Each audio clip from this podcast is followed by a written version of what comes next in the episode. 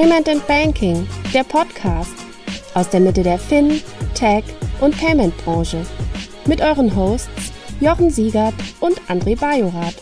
Herzlich willkommen zum Payment und Banking Fintech Podcast. Der November ist vorbei. Der Jochen fühlte sich gerade schon, als wenn wir über den Dezember reden würden. Aber nein, wir wollen auf das zurückschauen, was uns im letzten Monat, der November 2022, beschäftigt hat. Guten Morgen, lieber Jochen. Guten Morgen, André. Jochen, der November war ein bisschen geprägt von genau einem Thema, wenn man das Thema Krypto zu Payment und Banking hinzuzählt und das tun wir ja schon seit einer gewissen Zeit. Es gab eine große, große, große Pleite, einen großen, großen Betrug.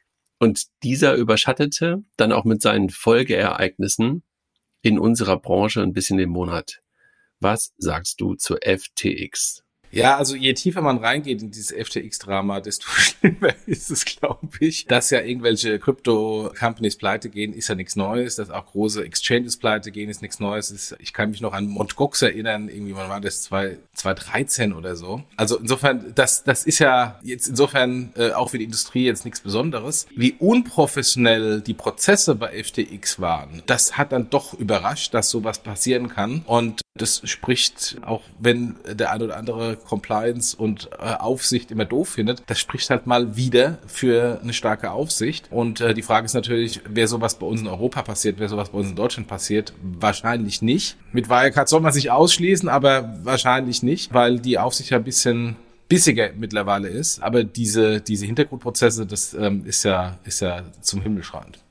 Was ich viel, wie soll ich das sagen, nicht überraschender, aber viel, viel härter eigentlich für die gesamte Industrie finde, ist, dass eigentlich etwas passiert ist oder dass sichtbar wird, dass in dieser immer wieder postulierten Decentralized Finance Welt die Player viel, viel zentralere Rollen einnehmen und eingenommen haben und nicht Rollen und Aufgaben und auch Verantwortungen, als wir das in der Centralized Finance Welt haben.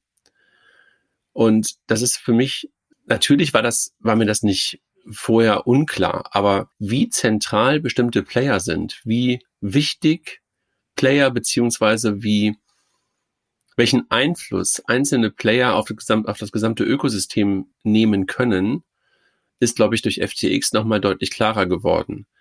Das, was du ja gerade schon andeutetest, dass danach noch eine ganze Reihe anderer Firmen gekippt sind, Bitfront und eine ganze Menge sind ja mittlerweile halt, ja gut, das war ja, das ist ja mehr oder weniger das gleiche gewesen, die FTX, aber halt auch noch eine ganze andere an, an Kryptofirmen. Und wie abhängig das gesamte Ökosystem von einzelnen Playern ist, fand ich wirklich schon echt mehr als fast schon, ja, das fand ich dann doch ein bisschen überraschend, beziehungsweise es wurde mir noch mal klarer. Und dabei finde ich dann dass dieses ganze Gelaber von einer decentralized Finance Welt so albern jedenfalls momentan noch ist. Klar, jetzt werden mir wieder die ganzen Leute der DeFi-Welt sagen, klar, ist doch klar, Börsen sind zentral und das richtige DeFi sieht anders aus, aber das Ganze lief halt irgendwie unter dem Stichwort Decentralized Finance. Auch wenn es natürlich eine Centralized Exchange war, das weiß ich, aber ich glaube, dass die gesamte Industrie darunter noch sehr, sehr lange leiden wird und auch der Begriff DeFi darunter sehr stark leiden wird, weil du halt solche Player hast. Und das, was du gerade andeutetest mit Aufsicht, ist, glaube ich, etwas, was auf jeden Fall stattfinden werden muss und wird. Und wenn du das vergleichst mit unserer heutigen Centralized Finance Welt, dort sind diese Aufgaben, die eine FTX alle in sich gebündelt hat und vor allen Dingen noch in der Kombination mit Alma, äh, Almeda, gar nicht möglich. Also aufsichtsrechtlich gar nicht möglich. Eine Börse ist getrennt von einer Clearstream, eine Clearstream ist ähm, getrennt von einem Broker und dergleichen mehr. Der Market Maker ist nochmal mit drin. Hier war alles mehr oder weniger in einer Hand und deshalb ist diese Möglichkeit, dort betrügerisch zu handeln, beziehungsweise gierig zu handeln, vielleicht gar nicht im ersten Moment immer mit dem Hintergrund direkt betrügen zu wollen, sondern einfach nur gierig immer mehr den Markt zu beeinflussen, so möglich gewesen. Das kannst du in einer in einer Welt, in der wir in der realen Welt, sage ich mal, leben, ja gar nicht tun. Und das ist, glaube ich, allen noch mal sichtbarer geworden. Und ich verstehe jetzt auch viel, viel mehr, warum Regulatoren immer ein Stück weit mit Respekt auf das geschaut haben, was da entstanden ist in den letzten 15 Jahren in der Kryptowelt und vor allen Dingen rund um diese centralized finance, äh, centralized exchanges, die wir, die wir jetzt zum Beispiel mit FTX gesehen haben. Das macht mich wirklich, das wird nachhaltig nachklingen, dass das so dieses Rollenverständnis und diese Aufgabenverteilung kann es so ja nicht weitergeben. Agree. Ich würde noch einen Schritt weitergehen. Die Tatsache, dass Sam Bankman-Fried, SBF, dass der so gehypt wurde von der Presse, der neue Warren Buffett etc.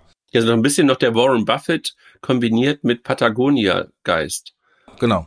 Und dass da keinerlei also zumindest für mich wahrnehmbar keinerlei Kritik mal dahinter war und hinterfragt wurde, kann das denn alles sein? Ist es denn alles richtig, wenn es da irgendwie in den irgendwie Steuerparadies sitzt und eben explizit nicht im regulierten äh, Bereich? Auch wenn er offiziell immer gesagt hat, Regulierung ist gut, aber warum sagt er das eine und macht dann das andere? also dass dieses, dass dieses Rumgehype von diesen Menschen, die von jetzt auf nachher so extrem groß und extrem relevant wurden, wo keiner mal dahinter geschaut hat oder versucht dahinter zu schauen, zumindest ist mir nicht äh, aufgefallen, was denn dahinter steht. Das fand ich also jetzt aus Sicht Coverage der Presse und der und den Blogs fand ich äh, rückblickend auch sehr sehr schlecht. Wir haben ja uns auch nach der Wirecard-Pleite auch so ein bisschen selbstkritisch an die Nase gefasst nach dem Motto, war das denn auch alles gut, dass wir auch durchaus ein Role Model gesucht haben und gefunden haben in Wirecard, was eben das äh, Fintech-Modell schneller machen kann und besser machen kann und groß machen kann. Das fanden wir natürlich auch super. Das gleiche ist jetzt, ist jetzt passiert aus meiner Sicht bei FTX, glücklicherweise nicht von uns. Aber äh, bei Wirecard gab es wenigstens eine Vielzahl von Journalisten, die mal stärker, mal weniger stark gegraben haben. Bei FTX habe ich das Gefühl gehabt, war nur Hype und war nur äh, Klaköre und, und äh, keinerlei kritische Stimme. Vielleicht aber auch, weil die Rollenverteilung und die Aufgaben vielen Leuten in der klassischen Welt noch nicht so richtig klar sind, was du alles machst in der Kryptowelt welche Aufgaben du alle übernimmst. Ich glaube, diese Intransparenz über, über diese Rollen sind, glaube ich, dort einfach immer noch viel zu groß. Und vielleicht wollte auch der eine oder andere das nicht sehen. Das ist doch oft so, wenn du dann einen vermeintlich charismatischen Menschen dann da drauf sitzen hast, dann ist es ja auch noch, kommt noch mal hinzu, dass man den auch eigentlich gar nicht treten will. Aber völlig d'accord. Also wie blind wir alle auch da wieder gewesen sind, keine Frage. Also ehrlich gesagt, ich habe FTX gar nicht so richtig wahrgenommen. Also für mich waren die nie so richtig auf der Agenda, weil, weißt du ja, also wenn, wenn wir auf das Thema, genau, wenn wir auf das Thema Payment und Banking oder auf die Fintech und Kryptowelt gucken, dann gucken wir schon immer sehr europäisch da drauf. Klar waren sie auch in Deutschland unterwegs, das ist auch die nächste Meldung, die wir ja haben. Ne? Also dass halt auch unter anderem deutsche Player auch ein Stück weit davon betroffen sind und um, um Gelder fürchten müssen. Aber sie waren ja erstmal noch nicht so lange da, muss man ja auch sagen. Also so lange gab es sie ja gar nicht. Und ich habe, dadurch, dass ich ja auch selber, wenn ich nur auf mich selber drauf gucke, so gar kein Krypto-Trader bin. Und das ist ja das, was FTX vor allen Dingen so richtig gut konnte. Ne? Also Trading auf einem Level, wie ich niemals über Kaufen von Assets nachdenke. Und deshalb war das für mich, war für mich eher was Professionelleres, eine professionellere Börse für Menschen, die eigentlich im Grunde genommen nichts anderes tun. Ja, für die Zuhörer, wer das, das Thema nochmal tiefer reingehen will, was genau die Zusammenhänge waren, die Kollegen von unserem Freundschafts-Nachbar-Podcast Bitcoin, Fiat, Rock'n'Roll haben eine sehr gute Analyse gefahren im, im, Podcast, was da genau passiert ist. Also von daher Details bei denen hören brauchen wir jetzt hier nicht mal wiederholen. Aber du hast recht, also ich habe ich hab die zwar als, als Firma so am Rande wahrgenommen, sind irgendwie groß neben Binance und Kraken und Coinbase, aber persönlich nicht mal einen Account gehabt, weil ähm, ich habe meine Accounts hier bei den regulierten Entities. Und vielleicht das ist noch ein letzter Punkt, äh, bevor wir dann auf die nächste Meldung gehen. Es ist ja gerade ja die Diskussion jetzt gerade durch die FTX-Pleite wieder sehr stark, man soll seine, seine Coins abziehen von den zentralen Exchanges auf dezentrale, lokale Wallets, also sei es hier auf einem normalen Rechner oder auf einen, auf einen USB-Stick. Ich bin ja da immer so hin und her gerissen, äh, vertraue ich mir und meinem Schicksal und meinem Risiko, dass hier das Haus abbrennt, mehr oder vertraue ich einem regulierten regulierten Dienstleister und äh, dann vielleicht äh, eine verschärftere Variante an einem regulierten Dienstleister. Ich bin ja immer noch auf der, auf der regulierten Dienstleisterseite, dass ich da ein besseres Bauchgefühl habe. Es wird sich demnächst mal zeigen, ob das, ob das Bauchgefühl richtig ist oder nicht richtig. Aber angesichts der Tatsache, dass ich meine Kryptos hier in, in, in Deutschland bei in deutschen, äh, in Deutschland regulierten äh, Dienstleistern habe, die auch äh, sehr namhaft sind ähm, und eben keine Startups sind, habe ich mir noch ein bisschen ein besseres Gefühl. Und ich glaube, das wird am Ende des Tages auch eine Entscheidung sein, für, äh, wenn, wenn die, diese ganze Industrie noch professioneller wird, dass sich dann da auch professionelle Strukturen, professionelle Player am Ende des Tages durchsetzen, die eben gewohnt sind, Custody zu machen, ähm, auch für andere Wertpapiere und dann Krypto eben nur eines von vielen ist. Wobei, ehrlich gesagt, ich glaube, das Custody bei FTX war, glaube ich, noch nicht mal unsicher. Also es ist ja nicht gestohlen worden. Also es war ja kein Hack, sondern sie haben einfach. Äh, es gab eine Backdoor, ist auch ziemlich viel weg jetzt auf einmal. Okay. Kurz nach der Insolvenz ist irgendwie eine Backdoor aufgegangen und dann war erstmal weg. Ich weiß nicht, ob alles weg ist, aber. Ne, was ich aber eigentlich sagen wollte, es ging ja eigentlich eher darum, dass mit diesen, dass mit diesen Coins gehandelt wurde, beziehungsweise gespielt wurde, gehatcht wurde, was auch immer gemacht wurde. Und das war ja eher das, das Problem. Also, dass es halt nicht segregiert war. Und ich glaube, das ist eher das Thema, dass du halt Regeln brauchst. Und ich glaube, wir können vielleicht kurz darauf hinweisen, weil wir haben ja im Rahmen ähm, unserer drei Tage Fintech im November auch die Fintech des Jahres gewählt und ähm, eine der Unternehmen, auf die du ja gerade auch referenziert ist, glaube ich, also reguliertes Unternehmen in Deutschland, sind ja die Kollegen äh, von Bison, also die Stuttgarter Börse. Die haben ja auch einen Preis gewonnen als Bitcoin Fintech oder Blockchain Fintech des Jahres, glaube ich, war, glaube ich, der, der Begriff, wenn ich mich recht entsinne. Ähm, also nochmal herzlichen Glückwunsch ähm, an die Kolleginnen und Kolleginnen und Kollegen von, von Bison, die mit Sicherheit gerade auch aus dem FTX-Desaster auf der einen Seite profitieren konnten, weil mit Sicherheit der ein oder andere eben dann doch nicht aufs Code Wallet gegangen ist, sondern möglicherweise dann seine Coins dahin geschoben hat. Auf der anderen Seite werden sie natürlich dann doch nicht profitieren in Summe, weil natürlich gerade ein echter Winter ausgebrochen ist, ne? also fast eine Eiszeit.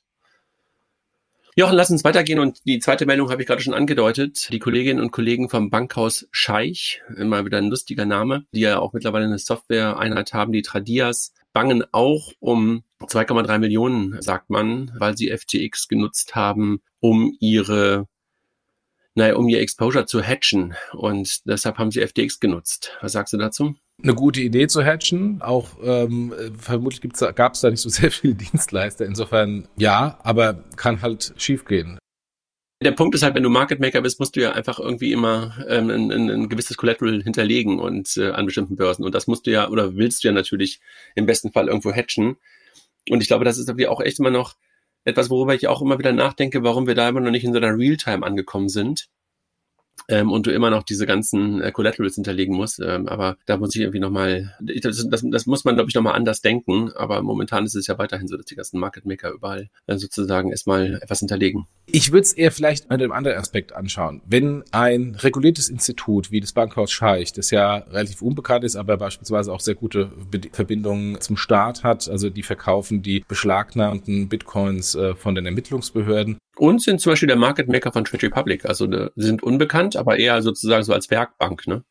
Genau, genau. Wenn so jemand oder so ein Institut FTX nutzen, Anführungsstrichen, muss für, für, fürs Hedging, heißt das, dass es eigentlich keine A, besseren, regulierteren, seriöseren Player gibt, äh, die so ein Bankhaus nutzen könnte. Und das ist eigentlich eine riesen Opportunity auch für die etablierten, jetzt in dem Fall Investmentbanken, zu sagen, ich springe jetzt in diese Lücke rein, die FTX gelassen hat und mache das gleiche Geschäft, aber jetzt mal endlich professionell mit einem großen Vertrauen und mit ordentlichen, vertrauenswürdigen Prozessen und Strukturen. Let's see, was da kommt. Wir drücken die Daumen. Ähm, ob das Geld wirklich komplett weg ist, wird man, glaube ich, sehen. Ich glaube, es gibt mittlerweile, so wie man das hört, ähm, durchaus schon potenzielle Käufer, Interessierte, die halt sagen, okay, ich kaufe dir sozusagen deine, deine Forderung ab. Dann, nee, deine Forderung ab, ne? Also deine Forderung gegenüber FTX ab, weil der eine, also dass du möglicherweise, keine Ahnung, 20 Cent, 30 Cent für einen Dollar bekommst. Deshalb wird wahrscheinlich nicht alles weg sein. Hoffen wir mal, äh, dass die, glaube ich, alles wieder bekommen. Davon muss man, glaube ich, oder kann man, glaube ich, nicht ausgehen. Lass uns ein bisschen in der Kryptowelt bleiben wir machen gerade Alex ähm, und den Kolleginnen und Kollegen ein bisschen Konkurrenz. Die Kollegen und Kollegen von Coinbase, wo der neue Europachef jetzt kürzlich bei Casper auch im Podcast war, weiß nicht, ob du das gehört hast, der Daniel Seifert, Daniel, ne, haben Ärger mit der BaFin. Ich würde das mal subsumieren unter du hast gerade eine neue Lizenz und wirst natürlich dann auch jetzt, glaube ich, im zweiten Jahr geprüft, beziehungsweise muss dann Reports abgeben. Ich würde das gar nicht unbedingt als großen Ärger bezeichnen, sondern wahrscheinlich ist das eine, so sind das so die ersten Lernschritte. Wie siehst du das? Dass die BaFin angesichts der wir haben jetzt lange über FTX gesprochen und angesichts der Fintech-Probleme, die sie ja allen halben sieht. Wir haben, wir haben in den letzten zwei, drei Folgen über unser gesprochen, wir haben über Concardis gesprochen, äh, die Probleme haben. Dass eine BaFin nach Wirecard da besser zuschaut und auch der neue BaFin-Chef hat ja gesagt, äh, wir setzen demnächst eine, äh, eine Aufsicht mit, mit Zähnen, ist insofern kein Wunder, dass dann ähm, auch eine Coinbase von der BaFin genauer angeschaut wird und dann natürlich vermutlich vielleicht viel früher Probleme identifiziert werden, als die BaFin früher das gemacht hätte. Also von daher keine, keine Überraschung.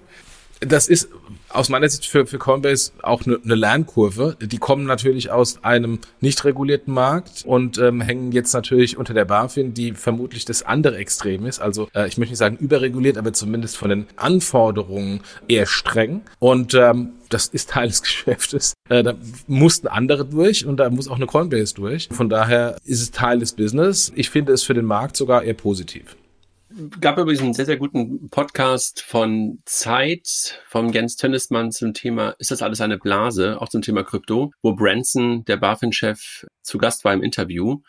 Fand ich super. Also kann ich jedem nur empfehlen, wer, wer Herrn Branson mal hören möchte im Podcast mit Jens Tönnesmann. Ist das alles eine Blase? Ist der Podcast? Da geht es um ganz, ganz viele Themen und dieses Mal ging es um das Thema Krypto. Sehr zu empfehlen. Dann Lass uns langsam auf die News kommen. Ähm, und ich glaube, diesen Monat haben wir, glaube ich, mehr zu reden als im letzten Monat, wo wir, glaube ich, nach 40 Minuten durch waren. Eine Firma, die es auch schon etwas länger gibt. Ich glaube, die kommen ursprünglich aus Polen, wenn ich mich recht entsinne. Ramp heißen sie. Machen im Grunde genommen das, was der Name schon sagt. On- und Off-Ramp, wahrscheinlich On-Ramp auf Krypto. 70 Millionen Dollar in der Series B eingesammelt von Mumbadala Capital und Corelia Capital. Was sagst du?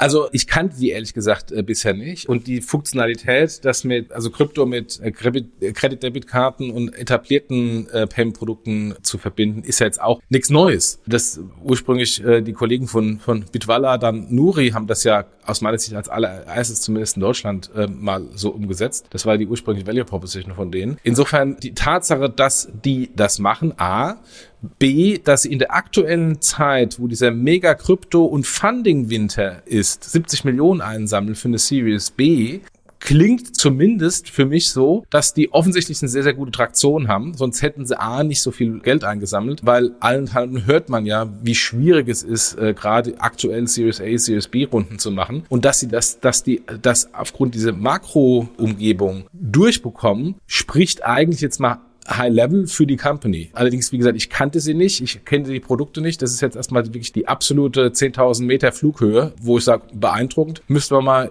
tiefer reingehen und gucken, was genau und wie rechtfertigen die denn die 70 Millionen. Und ist es auch wirklich Equity oder Debt oder was auch immer? Also ich habe ein bisschen etwas andere, andere Blick da drauf. Warum? Wenn du geguckt hast, gestern gab es von Stripe ein Announcement, dass sie jetzt Entwicklern drei Lines of Code geben für On- und Off-Ramp von Krypto. Und deshalb ist es für mich hier wieder die Diskussion, die ich mit Kilian am liebsten führe. Ist es ein Feature oder ist es eine Produkt oder Company? Und das wird, glaube ich, die spannende Frage, ob du selber damit wirklich eine große Firma aufbauen kannst. Das sieht gerade im Funding so aus. Aber ob es wirklich das Ganze rechtfertigt, beziehungsweise in welche Richtung du dich weiterentwickelst. Und das ist halt, ja, das ist halt ein, ist ja noch nicht mal ein Payment Ski oder noch nicht mal ein Payment Verfahren, sondern es ist halt ein Feature um etwas aufzuladen. Also diese Brücke zwischen Fiat und Krypto zu schaffen. Ob das, wie gesagt, dauerhaft eine Firma rechtfertigt, die muss sie auf jeden Fall weiterentwickeln. In welche Richtung? Let's see. Aber ich habe das schon vor langer Zeit gesehen, damals noch in der, in der Seed-Runde habe ich das damals mal sogar ähm, auf dem Tisch gehabt, habe ich mit, mit Jan lange drüber diskutiert, also Sessenhausen. Und super, dass sie sich so weiterentwickelt haben. Also, also die Bewertung jetzt auf 450 äh, Millionen Dollar, also ein halbes Unicorn, ist ja schon beeindruckend. In der aktuellen Zeit erst recht, genau. Jochen, jetzt eigentlich ein Thema, über das wir einen ganzen Podcast machen könnten. Aber werden wir nicht tun, weil eigentlich ist ja fast schon alles gesagt zum Thema Very Me und Yes. Es kommt etwas zusammen, was wir schon vor zur allerersten Banking Exchange eigentlich 2018, ich habe die alten Podcasts rausgeholt äh, und gepostet. Äh, 2018 waren die da bei uns. Für notwendig und sinnvoll erachtet haben. Und damals, wenn du dich erinnerst, die damaligen CEOs in einem Fireside-Chat und nachher noch auf einer Bühne hatten. Jetzt wird zusammengeführt. Die interessante Frage wird, glaube ich, sein, ist das noch rechtzeitig oder ist es zu spät, wenn man ehrlich ist? Weil beide natürlich eine ganze Zeit lang jetzt gekämpft haben um ein eigenes Produkt, ein bisschen mit anderen Ansätzen, wie man halt immer wieder auch hören konnte. Daniel Goldscheider, der Gründer von Yes, hat das ja immer wieder auch gesagt, dass ihr Ansatz ein anderer ist als der von VeryMe. Ich glaube, jetzt muss man halt wahrscheinlich eine gemeinsame Value Prop finden und gemeinsame Produktentwicklung finden. Es sieht ja so aus, als wenn VeryMe eher im Driver Seat sitzt, vielleicht auch, weil sie mehr Traktion haben. Interessant für mich ist, dass der ursprüngliche mehr oder weniger Protégé von Yes, das schienen ja immer die Sparkassen vor allen Dingen zu sein, in dem ganzen Spiel erstmal keine Rolle mehr haben wollen, sondern sich, glaube ich, nur eine Option auf die Zukunft gesichert haben. Aber das ist ja erstmal eine Tatsache oder eine Feststellung, aber als Signal natürlich auch nicht ganz so geil, ne? Absolut. Also es schreit nicht danach, genauso jetzt beispielsweise wie hier bei Ramp, dass man da offensichtlich ähm, sehr viel Traktion hat, um dann irgendwie in dem aktuellen Winter so eine, so eine Runde zu fahren. Aber das ist ja nichts Neues. Also wir wissen ja, dass sowohl Verimi als auch Yes ganz offensichtlich hinter den Zielen hinterherhinken. Also wir, wie gesagt, ich habe in einem Tweet und bei LinkedIn einfach mal die zwei Podcasts verlinkt, äh, die wir 2018 hatten, wo wir die beiden CEOs ähm, auf einem Panel äh, bei einer Veranstaltung von uns hatten und dann nochmal diesen immer noch beeindruckenden Podcast vom ähm, damaligen Verimi-Geschäftsführer, der als Value Proposition sagte, man soll Verimi nutzen für den Hauskauf auf Mallorca und die Anmeldung des Hundes zur Hundesteuer, was ja so äh, extrem häufige, wiederkehrende, hochfrequente Use Cases sind. Wo ich mir damals schon immer den Kopf gekratzt habe nach dem Motto, was soll denn das eigentlich? Beide starteten ja ursprünglich, so war ja damals äh, die Idee, als Login-Check-In-Service, um den Login einfacher und bequemer zu machen. Da fand ich Yes immer vom Setup einfacher und logischer, weil ich eben nicht irgendwie erst wie bei Verimi mir, einen Account anlegen muss und das erstmal alles initial anlegen muss, sondern jetzt ausschließlich aufs, aufs Banking dann zurückgeht. Aber wir wissen ja zurückblicken, dass ähm, diese Check-in, Login-Services nicht funktionierten, also zumindest bei Verimi und Yes nicht, äh, sondern das ein Business ist, was eben Facebook, Apple und Co. ownen und viele andere auch. Es gibt ja ähm, auch im B2B-Bereich viele äh, Check-in-Services hier. Wir nutzen Slack, gibt's auch äh, einen Check-in-Service, LinkedIn gibt's einen Check-in-Service. Also im Grunde sehr, sehr viele etablierte mit sehr, sehr vielen Kunden und Plattformeffekten oder Netzwerkeffekten haben das genutzt, ähm, weshalb es natürlich schwierig war, ohne die, wie Verimi und Yes, wirklich anzufangen. Also von daher, das hat nicht funktioniert. Jetzt ist natürlich die Frage, was ist denn das neue Geschäftsmodell, also starke Authentifikation, die IDAS-Diskussion, die wir auch jetzt äh, die Tage wieder im Podcast hatten äh, von unserer Transactions. Da gibt's neue Chancen, aber das heißt natürlich nicht, dass dann die Vor- und Nachteile, die die beiden damals hatten in dem Login-Bereich, sich eins zu eins rüber retten lassen auf ein neues Geschäftsmodell. Also von daher neue Chance, neue Möglichkeiten, aber ich würde fast mal sagen, das ist so für beide auch so, also jetzt für die fusionierte Company so der letzte Schuss, weil aus Sicht, und das ist, ähm, sieht man ja bei den Sparkassen, auf Sicht der Gesellschafter, ist vermutlich auch so eine äh, Müdigkeit eingezogen, wo man nicht weiß, ist das tatsächlich ein Geschäftsmodell, wo wir langfristig auch wirklich ähm, drin sein können mit diesen Dienstleistern oder hebt man diese Opportunity anders oder kann man sie vielleicht gar nicht? Also ich glaube ja generell, dass dieser Ansatz zu sagen, Shareholder aus der Industrie entwickeln so etwas gemeinsam weiterhin richtiger ist. Das Shareholdership ist natürlich jetzt momentan ein bisschen in so ein, wie soll ich das sagen, Ungleichgewicht gefallen, wenn man Finanzszene glauben, glauben darf, ist glaube ich jetzt Financial Service von Volkswagen, der größte Shareholder. Und danach folgen ein paar andere. Und das ist jetzt natürlich nicht derjenige auf den ersten Blick die meisten Use Cases mit reinbringt. Also der größte Shareholder ist jetzt nicht derjenige, der es möglicherweise dann auch in die Masse reinbringen wird. Aber let's see. Also das Thema hört ja auch nicht auf, auf der Bundesebene, also auf der Politik relevant zu sein. Also wir hatten ja jetzt auch gerade gestern noch einen Podcast, den wir auf der Transactions aufgenommen haben zum Thema Identitäten wo es wieder um das Thema, macht es Sinn, das Ganze auf eine Self-Sovereign Identity zu heben oder nicht. Wir haben Lilith auf der, auf der Transactions gehabt, die ja auch über das Thema Personalausweis gesprochen hat. Also ich glaube, da steckt durchaus noch weiter Potenzial drin. Es wird, glaube ich, die interessante und, und äh, wichtige Frage für das neue Unternehmen, ich weiß gar nicht, wie es jetzt äh, zukünftig heißen wird, ob es Very Me heißt oder Yes oder irgendwie neu, ob sie eine zentrale Rolle in dieser zukünftigen, mit Sicherheit vom Staat bereitgestellten Infrastruktur haben können. Das war ja ursprünglich mal die Idee, auch gerade von Verimi saßen ja auch, oder weiß gar nicht, ob sie immer noch dort sitzen, ganz nah an der Bundesdruckerei dran. Das macht ja alles total Sinn.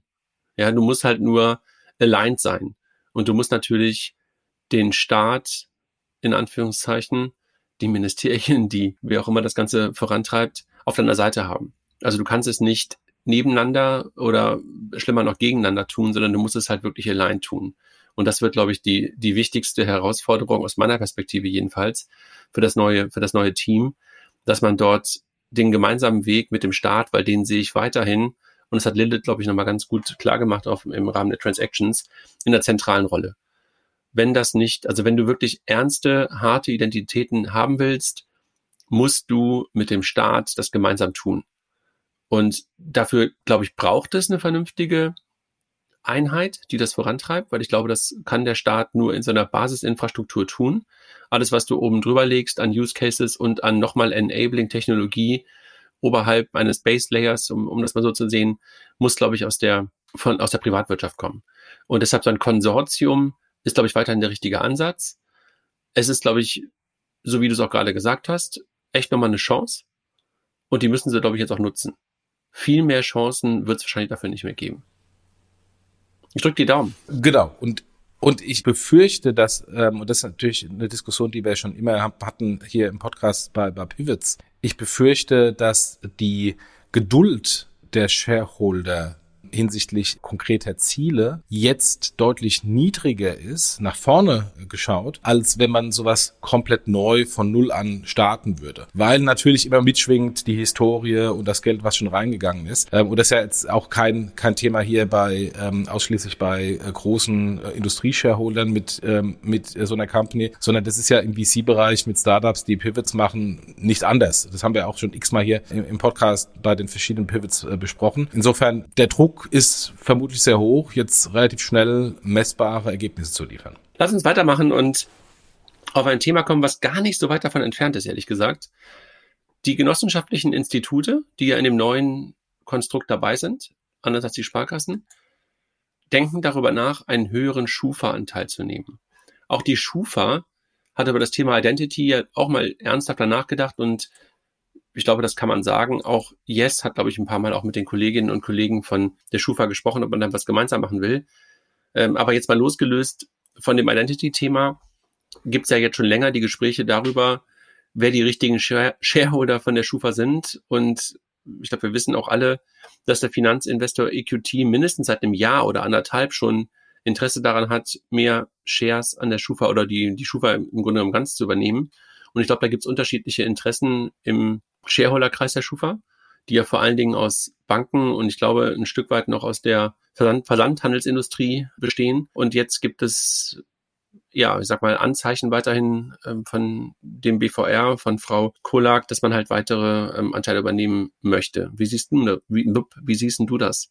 Also äh, ich finde ja, ich finde ja diesen Bereich im Moment extrem spannend, weil da öffnet sich was. Äh, da gibt es irgendwie Jahrzehnte gewachsene Beziehungen zwischen der, der, der Schufa und, und den Banken. Und letztendlich ist das eine von vielen Bereichen, wo diese Bankentöchter irgendwann tatsächlich jetzt mal auch in die freie Wirtschaft entlassen werden müssten oder sollten. Siehe eine GZS im Issuing Processing, äh, wo das ja, wo das ja ähnlich war, also auf, auf der, auf der Kreditkartenseite. Siehe Mastercard und Visa, das waren ja auch alles Bankentöchter, die dann irgendwann in die, in die äh, Freiheit IPO entlassen wurden und dann selbstständige äh, kommerzielle Unternehmen geworden sind. Und ich glaube, an dem Beispiel Mastercard und Visa ähm, äh, sieht man eigentlich dann das Problem, weil was ist passiert, als Mastercard und Visa ein IPO waren? Sie haben erstmal gesagt, pff, unsere Shareholder-Banken, die gibt's nicht mehr. Meine Shareholder sind jetzt freie Aktionäre. Äh, wir haben jetzt hier die, die Notwendigkeit, ähm, den Aktionären möglichst hohen ähm, Shareholder-Value äh, zu generieren. Also was machen wir? Wir erhöhen die Preise. Und wer, wer ähm, ist äh, eine der Leidtragenden von Preiserhöhungen? Die alten Shareholder, die Banken. und wenn ich mir das jetzt bei der Schufa anschaue, ist natürlich dann, und das, wenn eine Private Equity reingeht, natürlich wahrscheinlich muss man nur kann drei, drei Sekunden drüber nachdenken, wird vermutlich passieren, dass A erstmal die Preise erhöht werden werden und natürlich der Laden, und das äh, wird vermutlich auch jedem Unternehmen gut tun, wenn Private Equity drin ist, ähm, mehr unternehmerisch ausgerichtet, ähm, alte Strukturen, die vielleicht ein bisschen überkommen sind, mal abgeschafft. Also von daher, das wird vermutlich aus Kundensicht, aus Bankkundensicht erstmal mit höheren Preisen kommen. Deswegen ist es eigentlich ganz logisch, dass die Volks- und Raiffeisenbanken, die ja äh, ein großer Shareholder sind, da versuchen vermutlich die, die, die Private Equity rauszuhalten. Wird es funktionieren?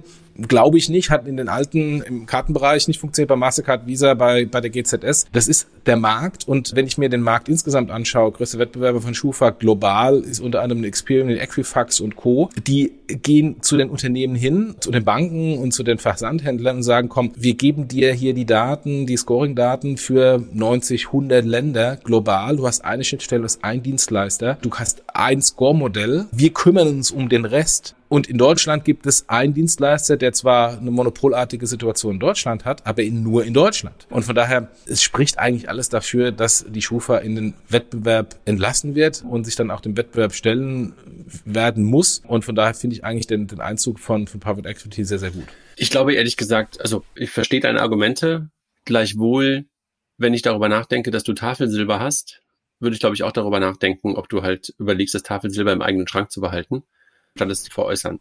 Ist es denn Tafelsilber? Ist es denn wirklich Tafelsilber? Ein, ein, ein Tafelsilber, wenn du nur in Deutschland schaust? Ja, verstehe, was du sagst. Gleichzeitig glaube ich, dass eine Schufa halt eine elementare Aufgabe für viele, viele ihrer Shareholder übernimmt. Also das Risk Management, auf die, auf das bauen halt viele, viele Unternehmen, die halt Shareholder bei der Schufa sind, auch auf. Gleichzeitig baut die Schufa gerade neue Scoring-Modelle rund um das Thema ESG auf. Tanja ja auch auf der, auf der Transactions, auf dem Panel erzählt also Tanja Buchholz, die, die CEO äh, von der Schufa. Also insofern, wenn du halt über strategische Unternehmensbeteiligungen nachdenkst aus der deutschen Bankengruppe, würde ich sagen, ist es auf jeden Fall eine. Ob das Wort Tafelsilber gerade das Richtige war, ja, hast du recht. Ich glaube, es ist, by the way, trotzdem ein Tafelsilber, wenn du halt in die Bilanzen der Schufa reinguckst, ist es jedenfalls nichts, was irgendwie Kosten verursacht für die Banken, sondern ganz im Gegenteil. Es ist ein wertvolles Asset. Die Frage ist natürlich nur, ist das Asset dauerhaft wertvoll? Wenn du halt nicht internationalisierst und sowas. Ne? Da, da bin ich bei dir. Und äh, ich hatte mit dem, mit dem Peter, dem ehemaligen ähm, Mitvorstand der, der Schufa, oft darüber gesprochen, eine Internationalisierung halt für die Schufa jetzt oder irgendwann totalen Sinn macht. Er war auch immer ein großer Freund davon, er ist ja auch Schwede. Aber irgendwie ist man, glaube ich, ja, also fehlt, fehlte möglicherweise das so ein bisschen, ein bisschen in der, in der DNA des Unternehmens bis dahin. Mal gucken. Also ich bin, ich bin wirklich gespannt, wie das da, wie das da weitergeht. Aber ich finde es auf der anderen Seite halt auch wieder interessant, dass die Genos sich so aus dem Fenster wagen. Die, das muss man ja ganz ehrlich sagen, im Bereich Payment auch einer von den Last Man Standings geblieben ist. Jetzt kann man sagen, VR Payment ist irgendwie klein und zu vernachlässigen. Gleichzeitig versuchen sie halt schon in diesen strategischen Bets irgendwie auch selber drin zu bleiben. Also die Bank, also unser Arbeitgeber ist ja auch wieder in das Thema eingestiegen, aber zwischendurch auch schon mal rausgegangen, kann man ja ganz selbstkritisch auch sagen. Und da haben die, die Genos halt wirklich Standhaftigkeit bewiesen. Dass sie trotzdem den Drive des E-Commerce vor allen Dingen in den letzten Jahren mehr oder weniger verpennt haben, das ist natürlich nochmal eine andere Frage. Ne? Also das Ding einfach nur zu haben, ähm, hilft ja nicht, wenn du nicht das Richtige daraus machst. Und vielleicht ist das auch deine Konklusion zum Thema Schufa. Du musst dann auch so ein Asset richtig managen und das Richtige tun. Aus meiner Sicht, Private Equity, Private Equity tut da immer sehr gut.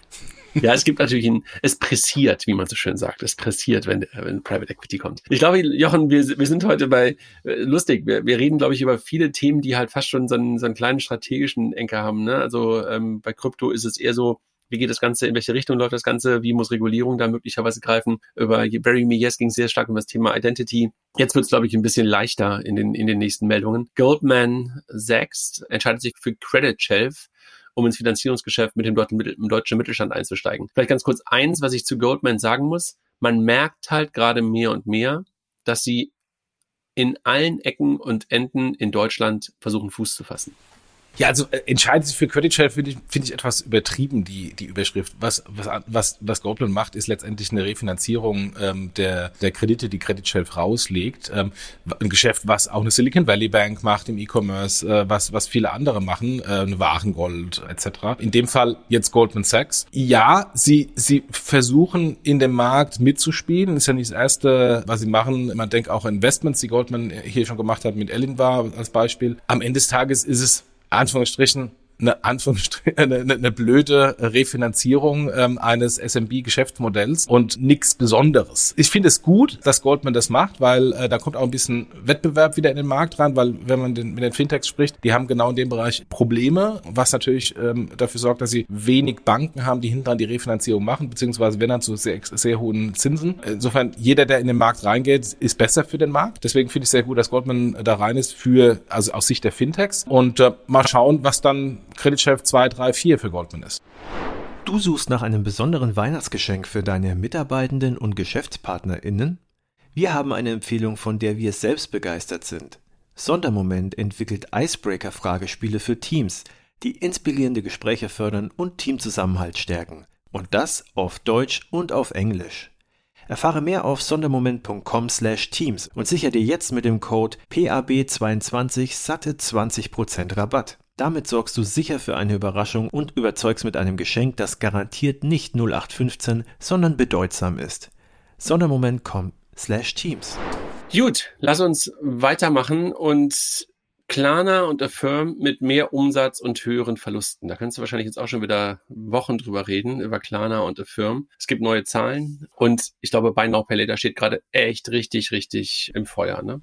Ja, ja, also wenn man die High-Level-Zahlen anschaut und selbst bei uns, Christina, die jetzt die Pressemitteilung kam, kam sofort durch und sagte so Verdreifachung der Verluste von Klarna. Ja, High-Level stimmt das, aber wenn man jetzt bisschen tiefer reingeht und sich jetzt die letzten Quartalszahlen von Klarna anschaut, sieht man die ersten Früchte der Kostenreduktion. Also sie haben ja auch zig Leute entlassen und insofern auf allen KPIs geht, gehen die Verluste zurück, die Kosten sinken, gleichzeitig steigt der Ertrag beziehungsweise der Umsatz. Also man sieht jetzt zumindest die ersten, die ersten Früchte der Restrukturierung auf der Klarna-Seite. Erfahren bin ich nicht reingegangen. Insofern ja, High Level immer noch schwierig, aber es dreht und das in einem einer auch sehr schwierigen Gesamtsituation, wo man eigentlich davon ausgehen müsste, dass die Verluste durch Ausfälle von Kunden aufgrund der Krise draußen sich eigentlich eher steigern müssten, hat Klarna genau das Gegenteil bewiesen. Jetzt ist es nur ein Quartal, jetzt müssen wir nochmal zwei, drei Quartale abwarten, aber zumindest scheint aus Sicht der Klarna-Seite es ein bisschen zu drehen, die richtige Richtung zu gehen. Jetzt natürlich abzuwarten, ob es weitergeht, aber der CEO hat bei Twitter ja einen extrem euphorischen Tweet abge abgegeben, der ist extrem bullisch für seine seine Company. Und mal gucken, vielleicht sehen wir gerade so die Bodenbildung vor einem guten Return von Klarna. Und der Firm, was sagst du dazu? Äh, da bin ich nicht in die Zahlen reingegangen. Aber Affirm ist ja letztendlich die US-Version von Klarna. Affirm finde ich oder fand ich nie so gut wie Klarna, weil Klarna extrem breit aufgestellt ist, sowohl international in der Region als auch von den, von den Kunden. Affirm hat ja diese extrem starke Verbindung an einige wenige Großkunden. Also sie hatten zum Beispiel, wie hieß der Laden mit dem, mit dem Fahrrad Peloton? Da haben sie die ganzen Fahrräder finanziert. Jetzt ist natürlich Peloton nach Covid ziemlich äh, runtergegangen und sie haben dieses Problem, dass sie einige wenige große Kunden haben und natürlich voll voll abhängig sind von diesen großen Kunden. Deswegen finde ich eigentlich die Kla das Klarna-Modell deutlich attraktiver als das Firm-Modell.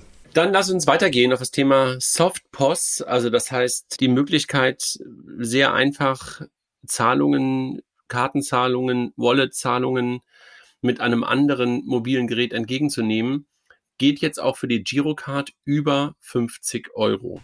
Was sagst du? Finde ich super. Erklär den Menschen kurz, was damit gemeint ist. Also Softpost ist halt, ich nehme ein x-beliebiges äh, Smartphone und nutze das als Zahlungsterminal. Das ist ja nichts Neues. Das gab es ja schon lange für Mastercard, Visa und Co. Interessant ist eben, dass jetzt die Girokarte eingebaut wurde von, von, den, von den Kollegen von, von der S-Payment. Warum finde ich das so super? Weil das Problem, wenn man sich die Terminals in Deutschland anschaut, warum sie so klobig sind, warum sie so teuer sind, sind die sehr stark deutschen hohen Anforderungen rund um die Girocard. Die machen diese Terminals sehr teuer. Sonst hier könnte man, sehr M-Post könnte man irgendwie 20 Euro Terminals von SAM abnehmen, die eben keine Girocard akzeptieren, weil sie eben nach den internationalen Standards ziehen und nicht nach den strengeren deutschen Standards und dann dann ist es günstiger. Jetzt scheint es so zu sein, dass zumindest auf der Girocard-Seite ein Softpost möglich ist und das mit den hohen Girocard-Standards, mit der Konsequenz, Eigentlich müsste das ja ein Signal in die ganze Industrie geben, dass letztendlich die Kosten für diese super teuren, komplexen Terminals, die eigentlich nur in Deutschland existieren, deutlich nach Süden gehen und deutlich günstiger werden. Und vielleicht auch andere Formfaktoren möglich sind, etc. etc. Also von daher, ich finde das sehr spannend. Mal gucken, was jetzt die Konsequenz daraus ist. Gut, machen wir weiter. Und ein Fintech aus Berlin, über das wir, glaube ich, auch schon ein paar Mal berichtet haben, über Finanzierungsrunden, weil, glaube ich, dort unter anderem Visionaries Club, wenn ich, nee, glaube ich nicht, aber ich glaube, Speed Invest eingestiegen ist. Airbank wird zur Friday Finance. Airbank ist äh, Small Medium Business Bank. Der Name war, glaube ich, eh immer schon ein bisschen auf der Kippe, weil ich glaube, du darfst das Wort Bank nur wirklich führen, wenn du auch Bank bist. Und ich glaube deshalb. Das wissen wir ja von N26, ganz von Anfang. Genau, also das heißt ähm, eigentlich nur eine kurze, ähm, kurz, äh, kurze Wissen für alle, die halt ein Fintech gründen wollen. Das Wort Bank mit aufnehmen ist erstmal keine gute Idee. Und wenn man dann Bank ist, CN26, dann ist wahrscheinlich nicht mehr so attraktiv genug, dass es dann wieder aufnimmt. Dann Billwerk und Repay arbeiten zusammen. Äh, es geht um das Thema Subscription Management. Ist, glaube ich, weiterhin ein Thema, wenn ich auf meine eigenen Abrechnungen gucke oder auf meine eigenen Kontoauszüge gucke, wie viele Abos da drin sind wo es, glaube ich, immer noch einen Markt für gibt, aber ähnliches Thema wie oben bei Ramp, Feature, Produkt oder Firma. Was sagst du? Also ich habe jetzt gerade äh, aufgrund der Preiserhöhung von, von Apple etliche Apple-Abos bei mir storniert. Und da ist es schön, wie einfach es ist. Ich habe eine Übersicht in meinem Apple-Device, meine ganzen Abos und kann mit einem Klick äh, stornieren. Ich gehe jetzt auf verschiedene andere Dienstleister und befürchte, dass äh, jetzt ich viel mehr Komplexität habe, weil ich nicht genau weiß, wo was wann wie ist. Deswegen, Apple hat's gelöst in, sein, in, seiner, in seinem Ökosystem und wir brauchen natürlich auch noch irgendwie einen Player, der sowas macht außerhalb des Apple-Ökosystems. Ähm, ob die das sind, äh, ist das ein Feature oder nicht? Ich glaube, das ist ein Feature, aber letztendlich auch ein gutes Feature kann zumindest temporär zu einer guten Marktkapitalisierung und dann auch einem guten Exit führen, wenn es dann von jemandem gekauft wird, der dieses Feature in ein Gesamtkonzept einbaut. Also beispielsweise eine Microsoft, die sowas dann mit entsprechender Traktion kaufen, statt es selbst zu bauen.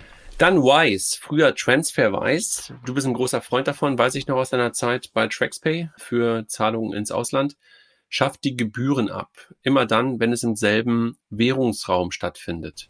Ja, die werden auch mittlerweile gechallenged, deswegen ähm, passen sie ihre Gebührenstruktur an. Das ist im Euroraum, dass man im Euroraum Gebühren äh, bezahlt, ist ja sowieso ungewöhnlich. Ich wusste gar nicht, dass die da Gebühren erhoben haben. Ich habe die immer nur für Cross-Border-Transaktionen genutzt. Und ja, gut für die Kunden. Tomorrow, Tomorrow Bank, dürfen sie ja nicht Bank heißen, by the way, hat nochmal ein Crowdfunding über Vivin äh, stattfinden lassen. Das hat jetzt stattgefunden vor ein paar, paar Wochen. 3500 Investoren haben in rund 48 Stunden dreieinhalb Millionen Euro gecrowdfundet. Was sagst du? Ich glaube, wir hatten das Thema ja schon im letzten Podcast, als es angekündigt wurde. Ich bin ja kein Freund von Crowdfunding und wir haben ja da auch einen sehr, sehr guten Podcast damals gemacht mit äh, Sven Schmidt, der da sehr stark von abgeraten hat von Crowdfunding. Nichtsdestotrotz, ich glaube, äh, Tomorrow fällt dann nicht in dieses Bucket, weil das eher so vergleichbar ist wie ein Genomodell, also von den Volks- und Raiffeisenbanken, wo diejenigen, die dann Konto öffnen, auch dann Anteile kaufen. Das passt eigentlich eher zu Tomorrow und passt insofern ins Konzept und dass dann äh, 3,5 Millionen in so schneller Zeit zusammenkommen, kommen, spricht eigentlich auch für Tomorrow und das Konzept. Ich finde halt, die Zahl ist deutlich, deutlich kleiner als die, die wir halt davor gesehen haben. Wobei mich das ehrlich gesagt aber auch momentan in der jetzigen wirtschaftlichen Lage nicht überrascht. Die Leute halten ihr Geld eher zusammen, als sie das noch vor einem Jahr getan haben, wo wir ja ganz, ganz viele Investments in alle möglichen Assetklassen gesehen haben. Jetzt gerade kurz vor Weihnachten, mitten in der Inflation, hat mich nicht überrascht, dass die Zahl von dreieinhalb Millionen jetzt nicht so hoch war, wie man sie möglicherweise auch sonst erwartet hätte. Ich glaube, überzeichnet waren sie dann, glaube ich, auch nicht. Ja, das heißt, ähm, man kann weiter investieren nach, oder konnte weiter investieren. Auch genau, nach, also das manche mit überzeichnet waren sie, glaube ich, nicht. Raisin, wir haben sie jeden Monat dabei, sieht ein Ende der Zinsrallye und ja, macht wahrscheinlich Erwartungsmanagement. Was sagst du? Ist das, ist das ein Hinweis darauf, nach dem Motto, investiert jetzt und nicht erst in der Zukunft? Also ich würde mal, ich würde mal da ein Fragezeichen äh, setzen, ob tatsächlich die Zinsrallye zu Ende ist. Solange wir noch Zinssteigerungen auf der Zentralbankseite haben, werden natürlich auch die Depositzinsen nach oben gehen. Werden sie noch so stark nach oben gehen, da kann man ein Fragezeichen machen, aber ein, ein finales Ende auszurufen, weiß ich nicht. Naja, ich glaube, die, die Frage wird ja sein, ob nicht die eine oder andere Bank über das Thema Fristentransformation nachdenken muss und deshalb halt keine Ahnung, 24-monatige Festgelder, da schon ein Ende der Rallye äh, erreicht ist, weil man halt davon ausgeht, dass dann doch in sechs Monaten oder in fünf Monaten oder in neun Monaten dann doch die Zinsen nicht mehr steigen und deshalb halt für die Art von Geldern, die du bei Raisin anlegen kannst, möglicherweise das Ende schon erreicht ist. Also solange die Zentralbanken noch von moderaten Zinssteigerungen sprechen und nicht von Flat oder gar Zinssenkung, glaube ich nicht, dass auf der, auf der Bankenseite da was sich ändert. Im Gegenteil, siehe,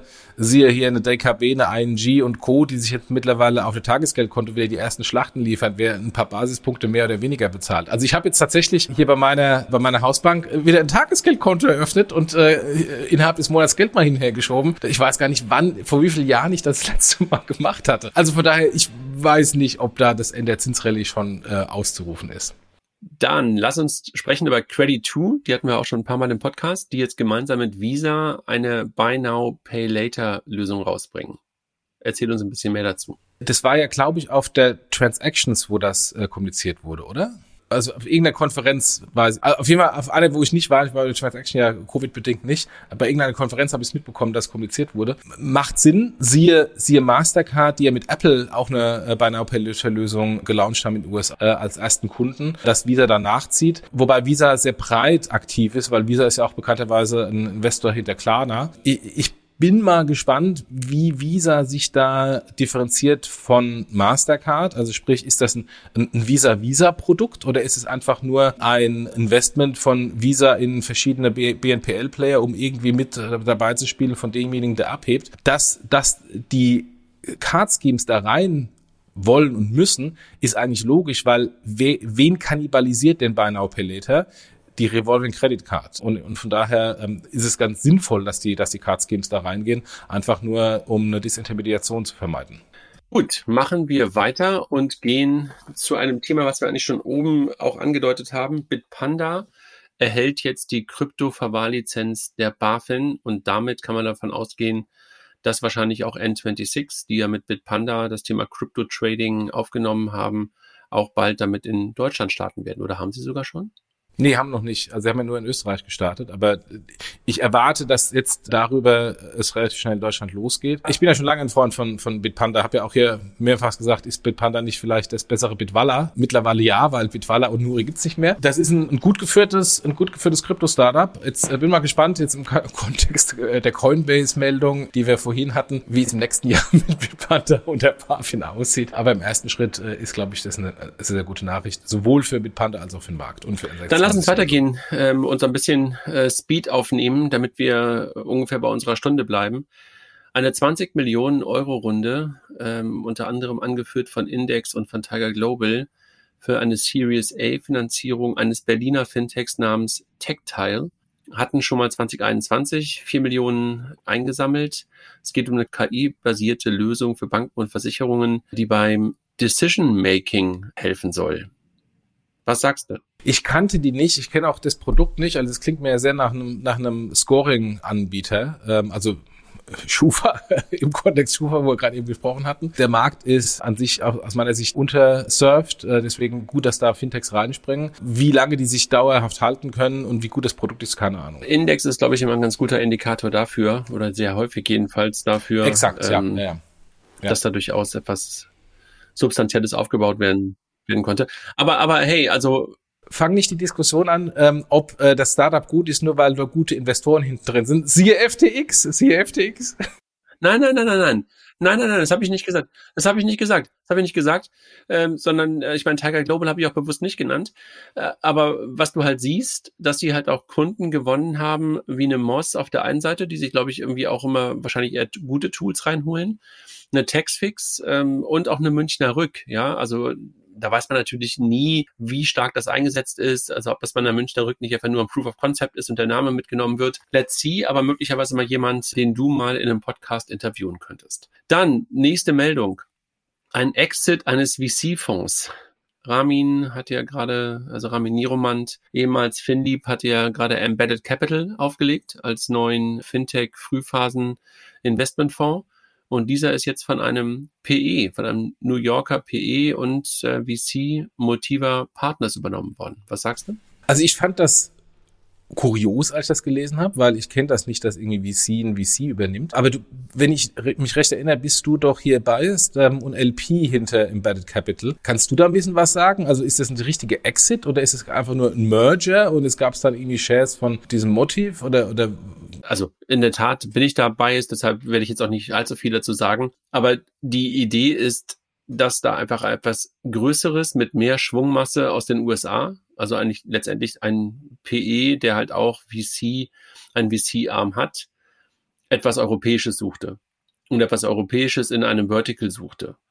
Und also statt selbst aufzubauen, einfach ähm, genau. schneller zu übernehmen. Und okay. Mhm. da das Team von Embedded jetzt auch schon ganz gute, also Traktion kannst du noch nicht sagen, aber gute erste Investments ähm, gemacht hat, also mit Pliant, mit Luca, bezahl.de und, und, und ein paar andere. Und halt auch die, die Pipe, beziehungsweise, ja, wenn du so willst, die Pipe auch nicht so schlecht ist und die Vernetzung des Teams in Europa ja auch nicht die schlechteste ist, war das, glaube ich, so ein Natural Fit. Ich glaube, die Kolleginnen und Kollegen von Embedded haben schon länger darüber nachgedacht, weil man ja auch ganz bewusst sich für ein eigenes Setup entschieden hatte.